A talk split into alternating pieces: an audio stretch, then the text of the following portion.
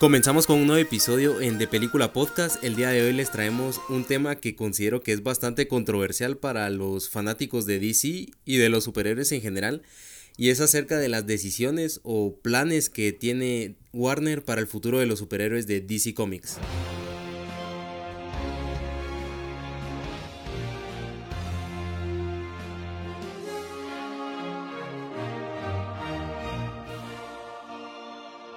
Así que sin más, comencemos.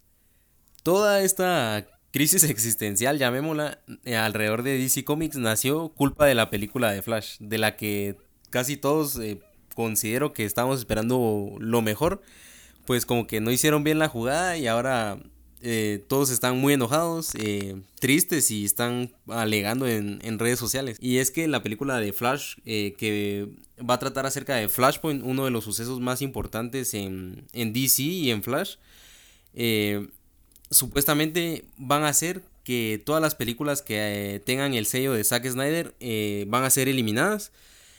Y esto va a dar paso a crear como que un nuevo universo. Como que para ponerlos en contexto, las películas que van a ser eliminadas son las de Superman, eh, Batman vs. Superman y la Liga de la Justicia. Y lo más triste de todo es que van a eliminar al mejor Superman en la historia del cine. Para mí, Henry Cavill ha, sido el mejor y va a ser el mejor Superman que vamos a ver en pantalla. Lo peor es que esto no se queda ahí, sino que en este nuevo universo supuestamente no vamos a volver a ver a ningún Superman. No va a existir Superman en este universo. Y el lugar lo ocuparía eh, Sasha Calle, que va a interpretar a Supergirl y lo que pasaría a ser la heroína más fuerte del universo.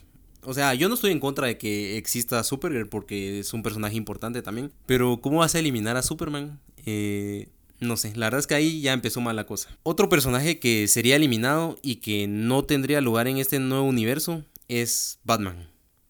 A mi parecer, no haber aprovechado a Ben Affleck es un grandísimo error.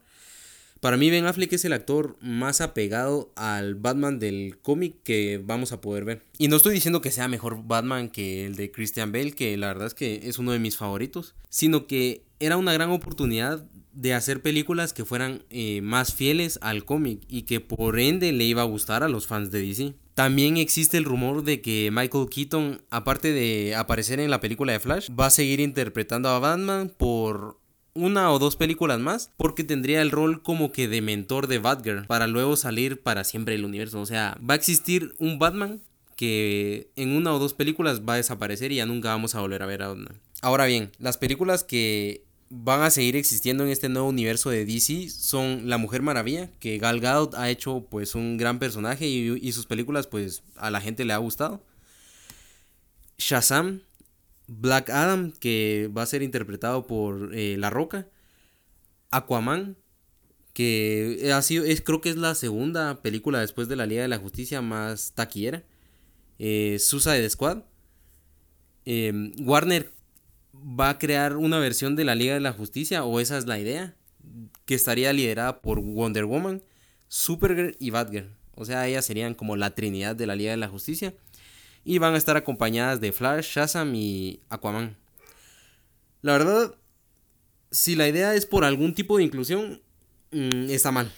Porque, o sea, yo apoyo eso, pero no está bien que no se introduzcan bien a los personajes. me refiero a que, porque no es que sea un relevo del personaje, o sea, literalmente los están sustituyendo. Sería mejor que fuera un relevo generacional. Un claro ejemplo de relevo generacional es eh, Marvel. Por ejemplo, con la serie de Hawkeye que se ve a Kate Bishop que está aprendiendo de, de Barton, que es el Hawkeye original. O también Yelena Beloa, que es la hermana de Black Widow.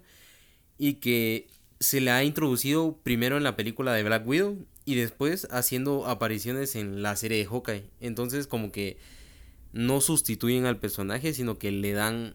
Eh, cierto crecimiento dentro de las películas y series para poder introducirlo y cambiar al personaje. Entonces pienso que algo así debería de hacer DC, en mi opinión, ¿verdad? Y no solo sustituir porque pues hay gente que es muy fan de ciertos actores o personajes y no pues no los aceptan con de igual manera, ¿verdad? Entonces, resumiendo este gran problema de DC, que si la están cagando, que si no, eh, yo la verdad es que pienso que se están disparando en el único pie que les queda. Ya han tenido muchas cagadas y esta es una más. Eh, la verdad es que deberían de dejar esta idea, si es que es cierta, aunque parece que sí. Eh, dejar atrás todo eso de...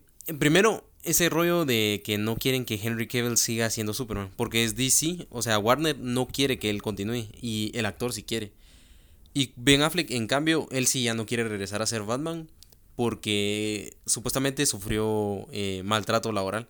Deberían de ver si él pudiera regresar dándole condiciones óptimas de trabajo como cualquier persona, ¿verdad? Y mm, la verdad es que nada, esperar que esto sea eh, solo una piedra en el camino y que algún día podamos ver al universo de DC a la par del de Marvel que pues históricamente siempre han estado, pues siempre ha existido esa rivalidad entre Marvel y DC, que pues a través de los años les ha ayudado un montón. Pero es verdad que Marvel en el cine les ha sacado muchísima ventaja. Pero nunca es tarde para retomar el rumbo y esperemos que DC lo logre. Así que esto fue todo por el podcast del día de hoy. Fue un podcast express con las noticias del momento. Esperemos a ver si se cumple o no se cumple lo que se filtró. Así que hasta el próximo podcast.